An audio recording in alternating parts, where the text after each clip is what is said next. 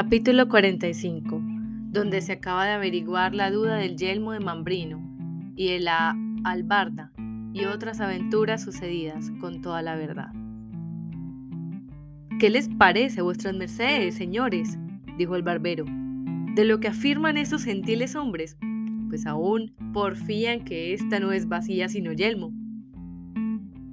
Y quien lo contrario dice, dijo Don Quijote, le haré yo conocer que miente, si fuere caballero, y si escudero, que remiente mil veces. Nuestro barbero, que a todo estaba presente, como tenía también conocido el humor de Don Quijote, quiso esforzar su desatino y llevar adelante la burla para que todos riesen. Y dijo, hablando con el otro barbero, Señor barbero, ¿o quién sois? Sabed que yo también soy de vuestro oficio, tengo más de 20 años carta de examen y conozco muy bien de todos los instrumentos de la barbería sin que le falte uno, y ni más ni menos fui un tiempo de mi mocedad soldado. Y sé también qué es yelmo y qué es morrión, y celada de encaje y otras cosas tocantes a la milicia, digo, a los géneros de armas de los soldados. Y digo, salvo mejor parecer, comitiéndome siempre al mejor entendimiento que esta pieza que está aquí adelante y que este buen señor tiene en las manos, no solo no es vacía de barbero, pero está tan lejos de serlo como está lejos lo blanco de lo negro y la verdad de la mentira.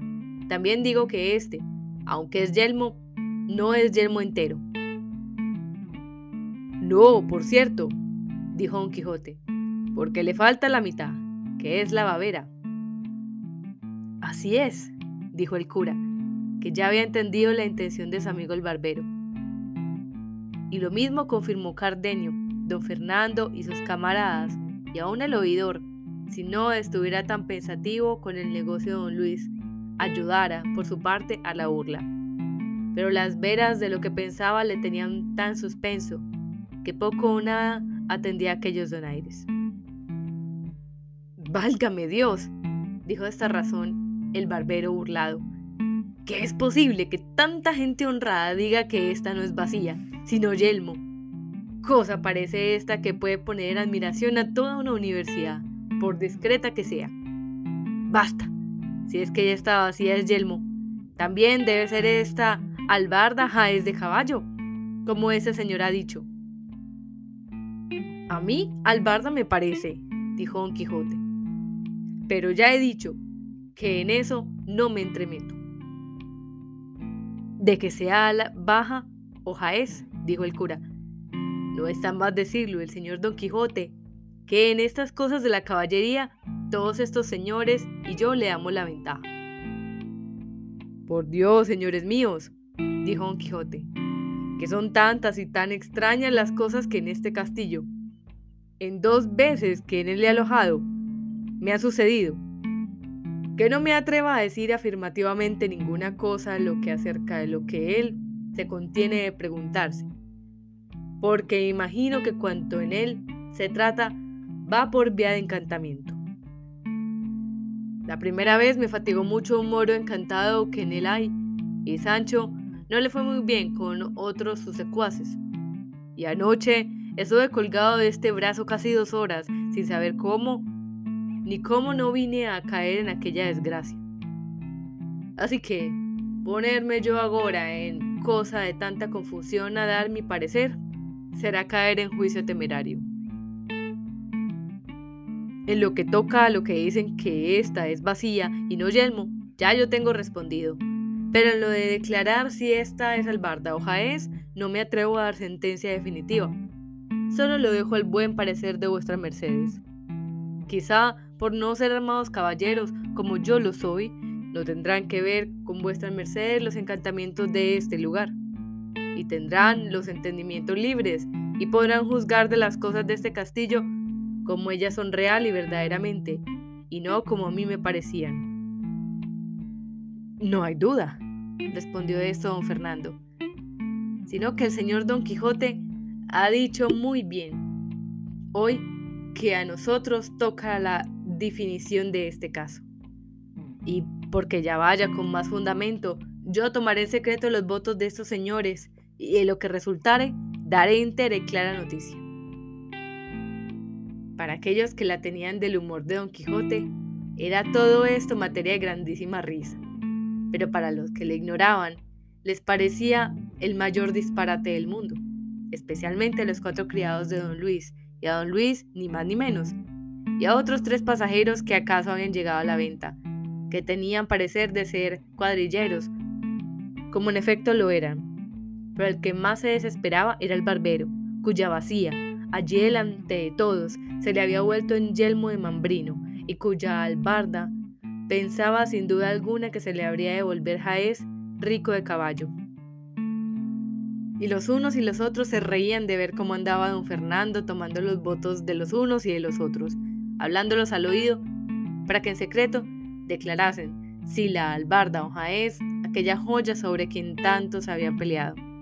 Y después que hubo tomado los votos de aquellos que a Don Quijote conocían, dijo en alta voz. El caso es, buen hombre, que ya yo estoy cansado de tomar tantos pareceres, porque veo que a ninguno pregunto lo que deseo saber que no me diga que es disparate el decir que ésta sea el barda de jumento, sino jaez de caballo, y aún de caballo castizo. Y así habréis de tener paciencia, porque a vuestro pesar al de vuestro asno, este es jaez y no albarda. Y vos habéis alegado y probado muy mal de vuestra parte. No tenga yo el cielo, dijo él sobre Barbero. Si todos vuestras mercedes no se engañan, y que así parezca mi ánima ante Dios como ella me parece a mí, albarda, y no jaez, pero allá van leyes, etc. Y no digo más. Y en verdad que no estoy borracho, que no me he desayunado, si de pecar no. No menos causaban risa las necesidades que decía el barbero que los disparates de Don Quijote, el cual a esta sazón dijo,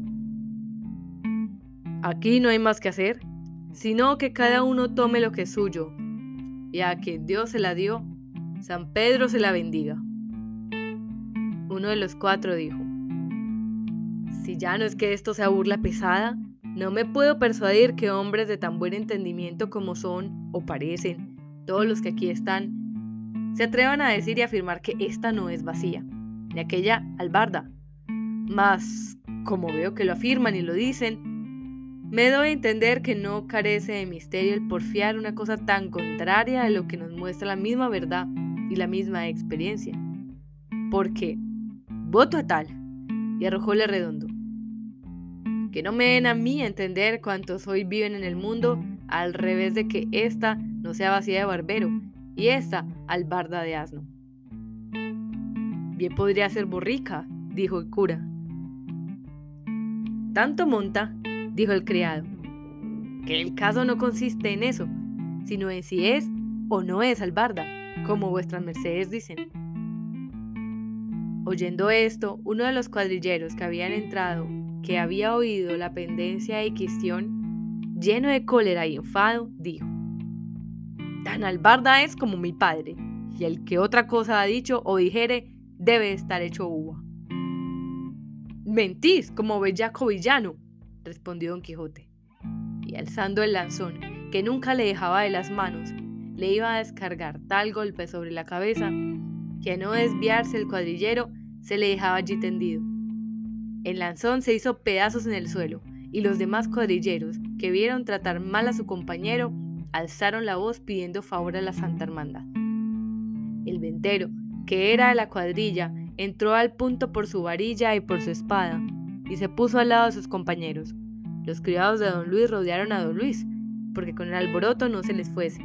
El barbero, viendo la casa revuelta, tornó a decir eso al barda, y lo mismo hizo Sancho con don Quijote.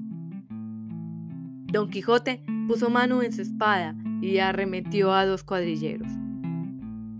Don Luis daba voces a sus criados que le dejasen a él y corriesen a Don Quijote y a Cardenio y a Don Fernando, que todos favorecían a Don Quijote. El cura daba voces, la ventera gritaba, su hija se afligía, Maritornes lloraba, Dorotea estaba confusa, Lucinda suspensa y Doña Clara desmayada. El barbero aporreaba a Sancho, Sancho molía al barbero, Don Luis a quien un criado suyo se atrevió a asirle el brazo porque no se fuese, le dio una puñada que le bañó los dientes en sangre. El oidor le defendía.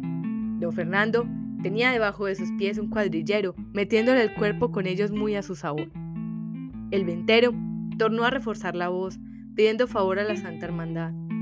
De modo que toda la venta era llantos, voces, gritos, confusiones, temores, sobresaltos, desgracias, cuchilladas, mojicones, palos, coces y efusión de sangre. Y en la mitad de este caos, máquina y laberinto de cosas, se le representó en la memoria a Don Quijote que se veía metido de hoz y de cos en la discordia del campo de Agramante. Y así, dijo, con voz que atronaba la venta. Ténganse todos, todos envainen, todos se sosieguen. Óiganme todos, si todos quieren quedar con vida. A cuya gran voz todos se pararon, y él prosiguió diciendo, No os dije yo, señores, que ese castillo era encantado y que alguna región de demonios debe habitar en él. En confirmación de lo cual quiero veáis por vuestros ojos cómo se ha pasado aquí el traslado entre nosotros la discordia del campo de Agramante. Mirad cómo allí se pelea por la espada, aquí por el caballo, acullá por la águila, acá por el yermo. Todos peleamos y todos nos entendemos. Venga pues vuestra merced, señor oidor, y vuestra merced, señor cura, y el uno sirva de rey agramante y el otro de rey sobrino. Y pónganos en paz, porque por Dios Todopoderoso, que es gran bellaquería que tanta gente principal como aquí estamos, se mate por causas tan livianas. Los cuadrilleros, que no entendían el frasis de Don Quijote, se veían mal parados de Don Fernando, Cardenio y sus camaradas. No querían sosegarse. El barbero sí, porque en la pendencia tenía deshechas las barbas y el albarda. Sancho, a la más mínima voz de su amo, obedecía como buen criado. Los cuatro criados de don Luis también se estuvieron quedos, viendo cuán poco les iba o no estarlo. Solo el ventero porfiaba que se habían de castigar las insolencias de aquel loco, que a cada paso le alborotaba la venta. Finalmente, el rumor se apaciguó por entonces, la albarda se quedó por Jaez hasta el día del juicio, y la vacía por Yelmo, y la venta por Castillo en la imaginación de Don Quijote. Puestos pues ya en sosiego, y hechos amigos todos a persuasión del oidor y del cura, volvieron los criados de don Luis a porfiarle que el momento que viniese con ellos, y en tanto que él con ellos se avenía, el oidor comunicó con don Fernando Cardenio y el cura qué debía hacer en aquel caso, contándoseles con razones que don Luis le había dicho. En fin, fue acordado que don Fernando dijese a los criados de don Luis quién él era y cómo era su gusto que don Luis se fuese con él a Andalucía, porque su hermano, el marqués, sería estimado con el valor de don Luis merecía, porque de esta manera se sabía de la intención de don Luis que no volvería por aquella vez a los ojos de su padre si le hiciese en pedazos. Entendía pues de los cuatro la calidad de don Fernando y la intención de don Luis.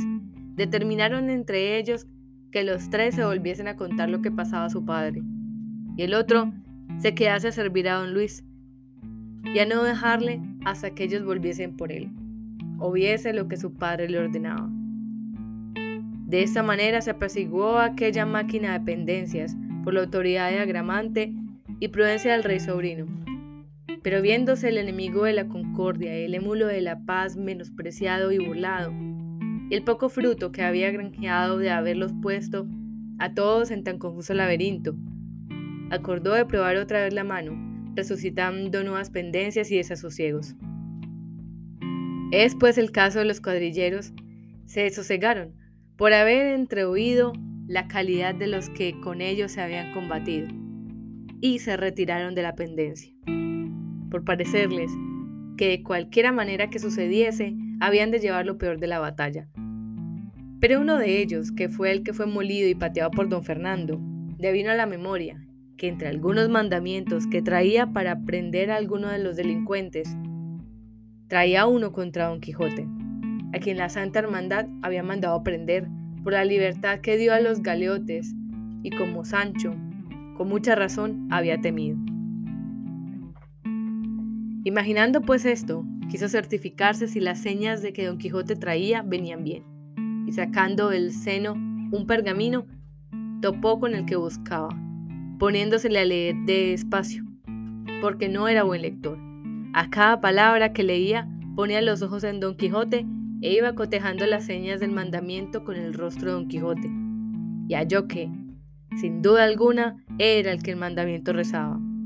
Y apenas se hubo certificado, cuando recogiendo su pergamino, en la izquierda, tomó el mandamiento y con la derecha hacia Don Quijote del cuello fuertemente, que no le dejaba levantar, y a grandes voces decía, Favor a la Santa Hermandad, y para que se vea lo que pido de veras, le hace este mandamiento, donde se contiene que se prenda a ese salteador de caminos.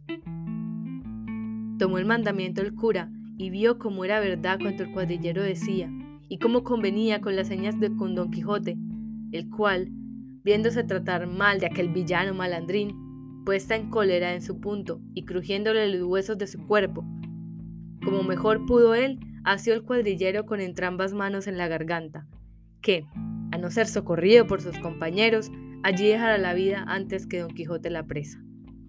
El ventero, que por fuerza había de favorecer a los de su oficio, acudió luego a darle favor, la ventera, que vio de nuevo a su marido en pendencias, de nuevo alzó la voz, cuyo tenor le llevaron luego a Maritornes y a su hija, pidiendo favor al cielo de los que allí estaban. Sancho dijo, viendo lo que pasaba, Vive el Señor, que es verdad cuanto mi amo dice de los encantados de este castillo, pues no es posible vivir una hora con quietud en él. Don Fernando despartió el cuardillero y a Don Quijote, y con gusto entre ambos les desenclavijó las manos, que el uno en el collar del suyo del uno, y el otro en la garganta del otro, bien asidas tenían. Pero no por eso cesaban los cuadrilleros de pedir su preso, y se les ayudasen a dársele atado y entregando toda su voluntad, porque así convenía al servicio del rey y de la Santa Hermandad de cuya parte de nuevo les pedían socorro a favor para hacer aquella presión de aquel robador y salteador de sendas y de carreras. Reíase de oír decir estas razones Don Quijote, y con mucho sosiego dijo, Venid acá, gente soez y malnacida, saltear de camino llamáis a dar, dar libertad a los encadenados, soltar presos, acoger a los miserables, alzar los caídos, remediar los menesterosos. Ah, gente infame, digna por vuestro bajo y vil entendimiento, que el cielo no os comunique el valor que se encierra en la caballería andante, ni os dé entender el pecado e ignorancia en que estáis en no reverenciar la sombra, cuanto más la asistencia de cualquier caballero andante. Venid acá, ladrones en cuadrilla, que no cuadrilleros, salteadores de caminos con licencia de la Santa Hermandad. Decidme, ¿Quién fue el ignorante que firmó mandamiento de prisión contra un tal caballero como yo soy? ¿Quién ignoró que son exentos de todo judicial fueron los caballeros andantes y que su ley es su espada, sus fueros sus bríos, sus premáticas su voluntad? ¿Quién fue el mentecato? Vuelvo a decir, que no sabe que no hay ejecutoria del hidalgo con tantas preeminencias ni exenciones, como la que adquiere un caballero andante el día que se arma caballero y se entrega al duro ejercicio de la caballería. ¿Qué caballero andante pagó pecho, albahaca, chapín de la reina, moneda forera, portazgo ni barca? ¿Qué sastre le llevó hechura de vestido que le hiciese? ¿Qué castellano le acogió en su castillo que le hiciese pagar el escote? ¿Qué rey no se sentó a su mesa? que doncella no se le aficionó y se le entregó rendida a todo su talante y voluntad. Y finalmente, ¿qué caballero andante ha sabido, hay ni habrá en el mundo que no tenga bríos para dar él solo 400 palos o 400 cuadrilleros que se le pongan delante?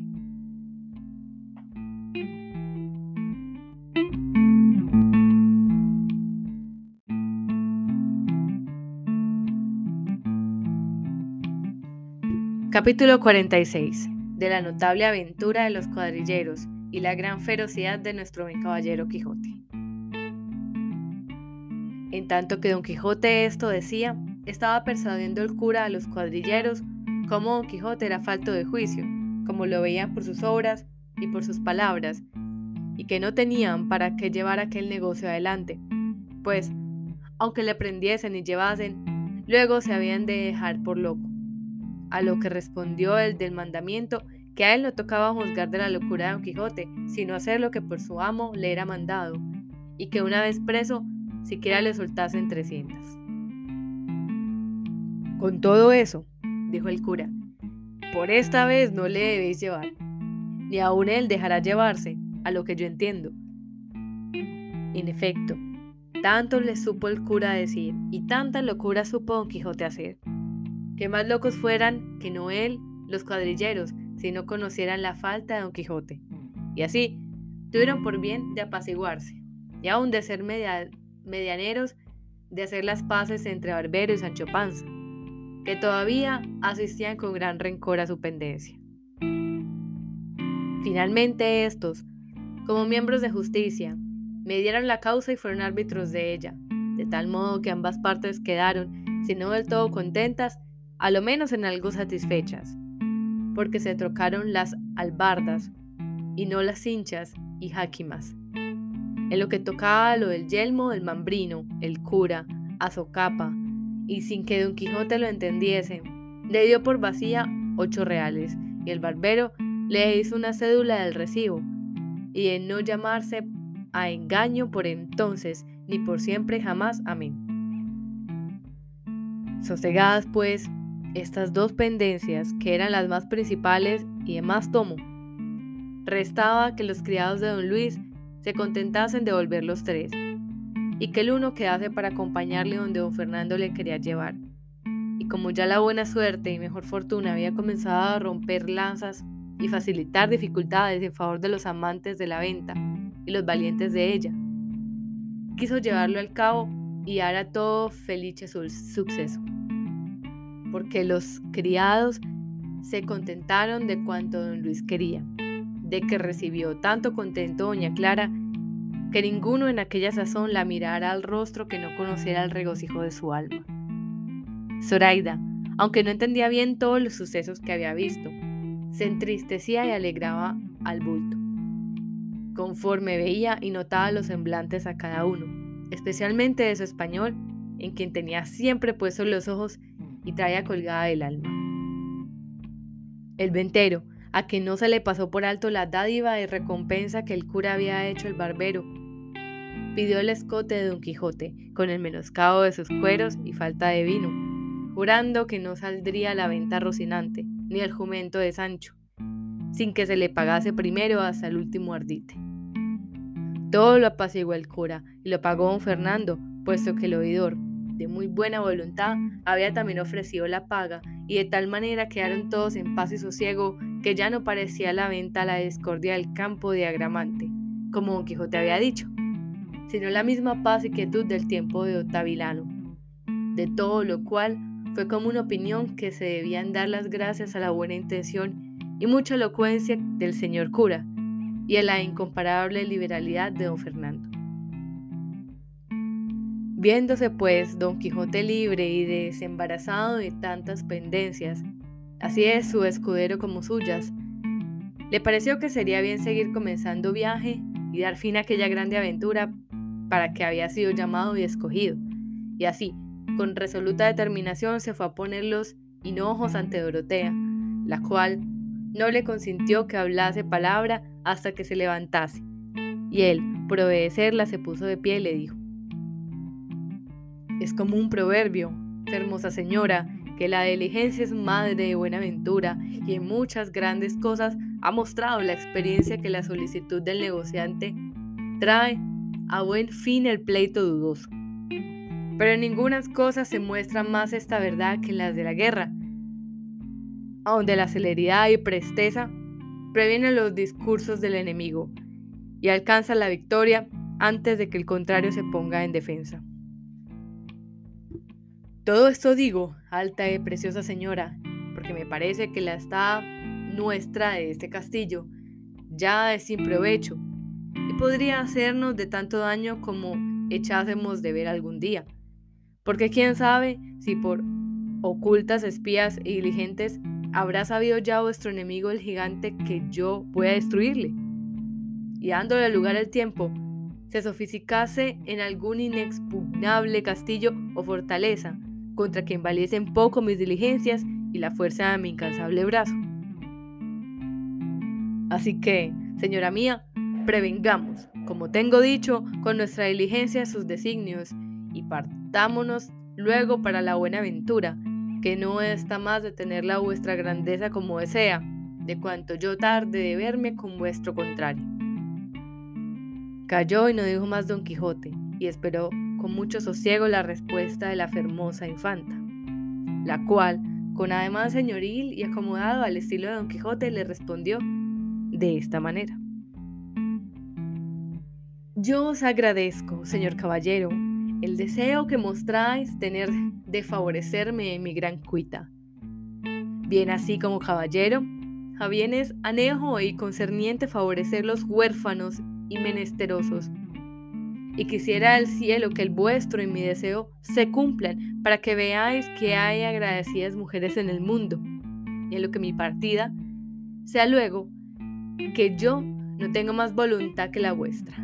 Disponed vos de mí a toda vuestra guisa y talante, que la que una vez os entregó la defensa de su persona y puso en vuestras manos la restauración de sus señoríos, no ha de querer ir contra lo que vuestra prudencia ordenare.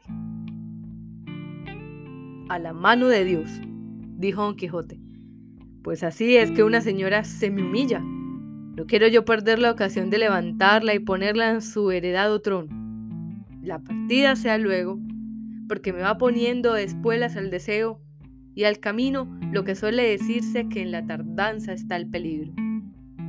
Y, pues no ha criado el cielo, ni visto el infierno ninguno que me espante ni acobarde. En silla, Sancho, a Rocinante, apareja tu jumento y el palafrén de la reina, y despidámonos del castellano y de esos señores, y vamos de aquí luego al punto. Sancho, que a todo estaba presente, dijo meneando la cabeza a una parte y a otra. Ay, señor, señor, ¿y cómo hay más mal en el aldehuela que se suena? Con perdón se ha dicho que las tocadas honradas.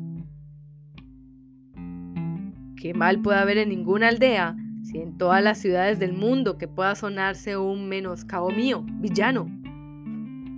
Si vuestra merced se enoja, respondió Sancho, yo callaré y dejaré de decir lo que soy obligado como buen escudero y como debe un buen criado decir a su señor. Di lo que quieres, replicó Don Quijote, como tus palabras no se encaminen a ponerme miedo, que si tú le tienes, haces como quien eres, y si yo no lo tengo, hago como quien soy. No es eso, pecador fui yo a Dios, respondió Sancho sino que yo tengo por cierto y por averiguado que esa señora que dice ser reina del gran reino Micomicón no es más que mi madre, porque hacer lo que ella dice no se anduviera hocicando con alguno de los que están en la rueda, a vuestra grandeza y a cada traspuesta. Paróse colorada con las razones de Sancho, Dorotea, porque era verdad que su esposo don Fernando alguna vez, a hurto de otros ojos, había cogido con los labios parte del premio que merecían sus deseos, lo cual había visto Sancho, y pareciéndole que aquella desenvoltura más era de dama cortesana que reina de tan gran reino. Y no pudo ni quiso responder palabra a Sancho, sino dejóle proseguir en su plática, y él fue diciendo, Esto digo, señor, porque si al cabo de haber andado caminos y carreteras y pasado malas noches y peores días, ha de venir a coger fruto de nuestros trabajos el que se está holgando en esta venta, no hay para quedarme presa a que estilla Rocinante, al bar del jumento y aderece el palafrén, pues será mejor que nos estemos quedos y cada puta hile y comamos. Oh, válame Dios, Y cuán grande que fue el enojo que recibió Don Quijote, oyendo las descompuestas palabras de su escudero. Dijo que fue tanto que con voz atropellada y tartamuda lengua, lanzando vivo fuego por los ojos, dijo, ¡Oh, bellaco villano! Mal mirado, descompuesto, ignorante, infacundo, deslenguado, atrevido, murmurador y maldiciente. Tales palabras os ha osado decir en mi presencia y en la de estas implícitas señoras. A tales deshonestidades y atrevimientos osaste poner en tu confusa imaginación. Vete de mi presencia, monstruo de la naturaleza, depositario de mentiras, armario de embustes, silo de bellaquerías, inventor de maldades, publicador de sandeces, enemigo del decoro que se debe a las reales personas. Vete, no parezcas delante de mí, so pena de mi ira.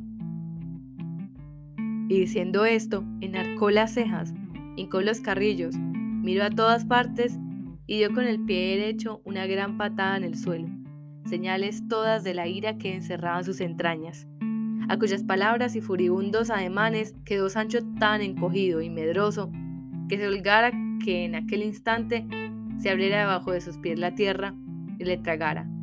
Y no supo qué hacerse, sino volver las espadas y quitarse de la enojada presencia de su señor. Pero la discreta Dorotea, que tan entendido tenía ya el humor que Don Quijote, dijo para templarle la ira.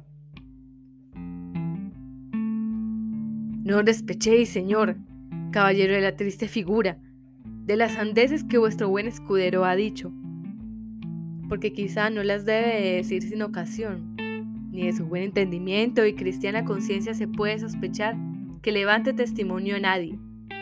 Y así se ha de creer, sin poner en duda en ello, que, como en este castillo, según vos, señor caballero, decís, todas las cosas van y suceden por modo de encantamiento. Podría ser, digo, que Sancho hubiese visto por esta diabólica vía lo que él dice que vio, tan en ofensa de mi honestidad. Por el omnipotente Dios, juro, dijo a esta sazón Don Quijote, que la vuestra grandeza ha dado en el punto y que alguna mala visión se le puso delante a ese pecador de Sancho, que le hizo ver lo que fuera imposible verse, de todo modo, que por el de encantos no fuera. Y sé yo bien de la bondad e inocencia de este desdichado, que no sabe levantar testimonios a nadie. Así es y así será, dijo don Fernando. Por lo cual debe vuestra merced, señor Don Quijote, perdonarle y reducirle al gremio de su gracia, sicut erat in principio, antes que tales visiones le sacasen de juicio. Don Quijote respondió que le perdonaba, y el cura fue por Sancho, el cual vino muy humilde Hincándose de rodillas, pidió la mano de su amo y él se la dio. Después de habérsela dejado besar, le echó la bendición diciendo, Ahora acabarás de conocer, Sancho, hijo, ser verdad lo que yo otras muchas veces te he dicho de que todas las cosas de este castillo son hechas por vía encantamiento. Así lo creo yo, dijo Sancho excepto aquello de la manta que realmente sucedió por vía ordinaria.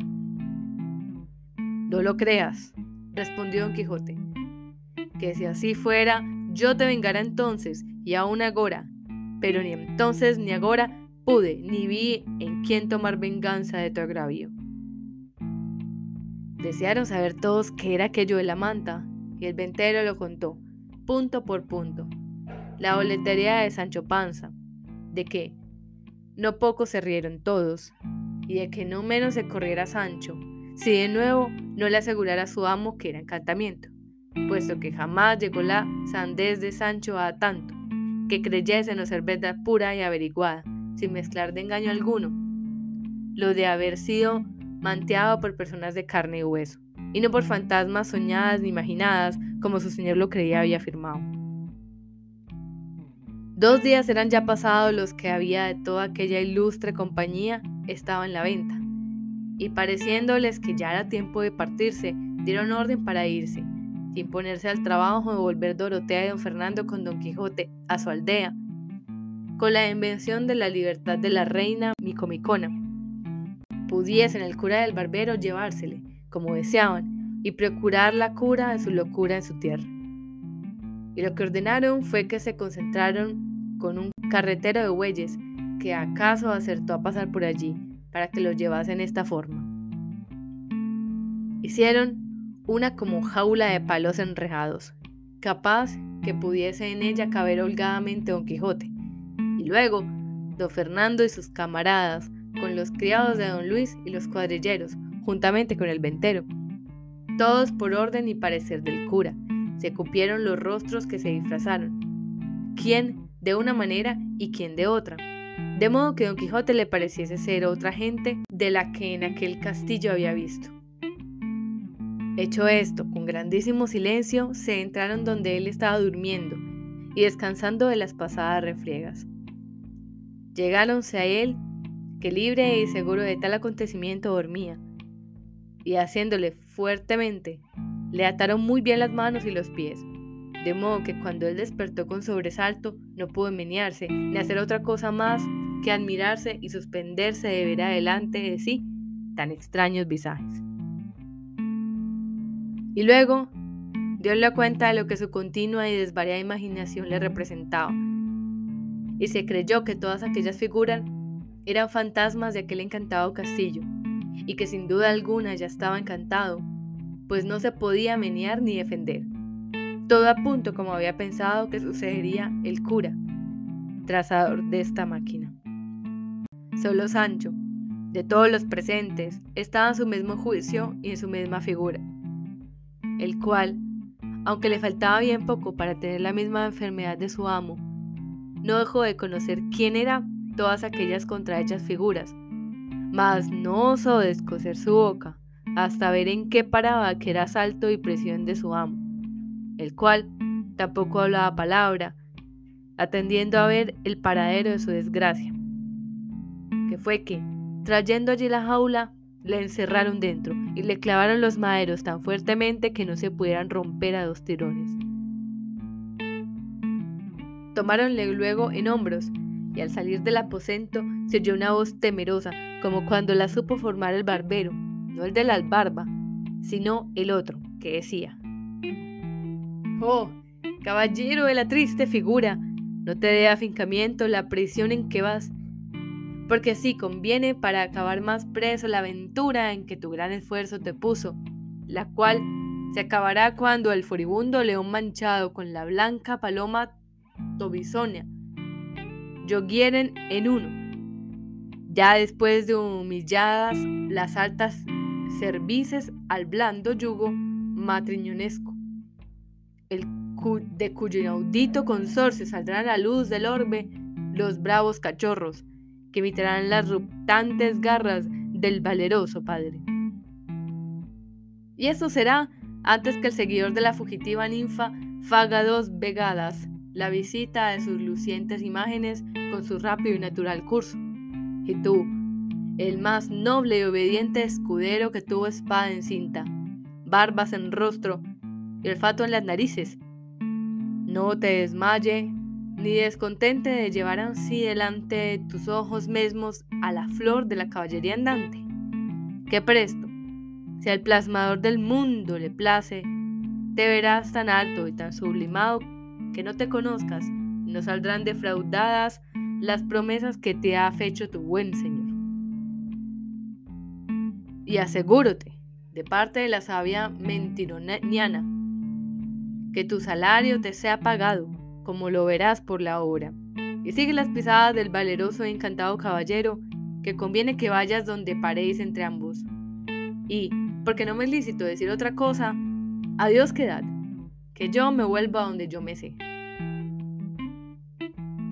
Y al acabar la profecía, alzó la voz de punto y disminuyóla después con tan tierno acento que aún los sabidores de la burla estuvieron por creer que era verdad lo que oían. Quedó Don Quijote consolado con la escuchada profecía, porque luego coligió de todo en todo la significación de ella, y vio que le prometían el verse ayuntados en santo y debido matrimonio con su querida Dulcinea del Toboso, de cuyo felice vientre saldrían los cachorros, que eran sus hijos, para gloria perpetua de la Mancha. Y creyendo esto bien y firmemente, alzó la voz y ante un gran suspiro dijo, Oh, tú, quien quiera que seas, que tanto bien me has pronosticado, ruégote que pidas de mi parte al sabio encantador que mis cosas tiene a cargo, que no me deje parecer en vuestra prisión donde ahora me llevan, hasta ver cumplidas tan alegres e incomparables promesas como son las que aquí se me han hecho. Que como esto sea, tendré por gloria las penas de mi cárcel, o por alivio de esas cadenas que me ciñen, y no por duro campo de batalla este lecho que me cuestan, sino por cama blanda y tálamo dichoso. Y en lo que toca a la consolación de Sancho Panza, mi escudero, yo confío de su bondad y buen proceder que no me dejará en buena ni mala suerte, porque cuando no suceda, por la suya o por mi corta aventura, el poderle yo dar una ínsula, u otra cosa equivalente que le tengo prometida, por lo menos su salario no podrá perderse, que en mi testamento, que ya está hecho, dejo declarado que lo que se ha de dar, no conforme a los muchos y buenos servicios, sino a la posibilidad mía. Sancho Panza se le inclinó con mucho comedimiento y le besó entre ambas manos, porque la una no pudiera por estar atadas entre ambas. Luego tomaron la jaula en hombros aquellas visiones y las acomodaron en el carro de los bueyes.